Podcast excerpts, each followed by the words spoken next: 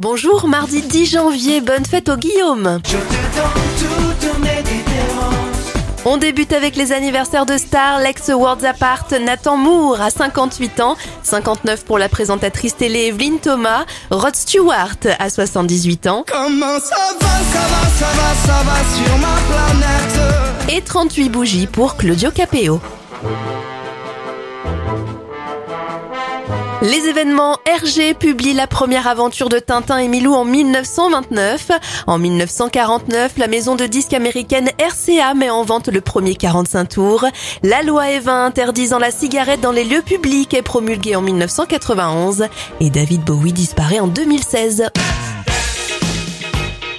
Put on your red shoes and dance the blues. Let's dance to the song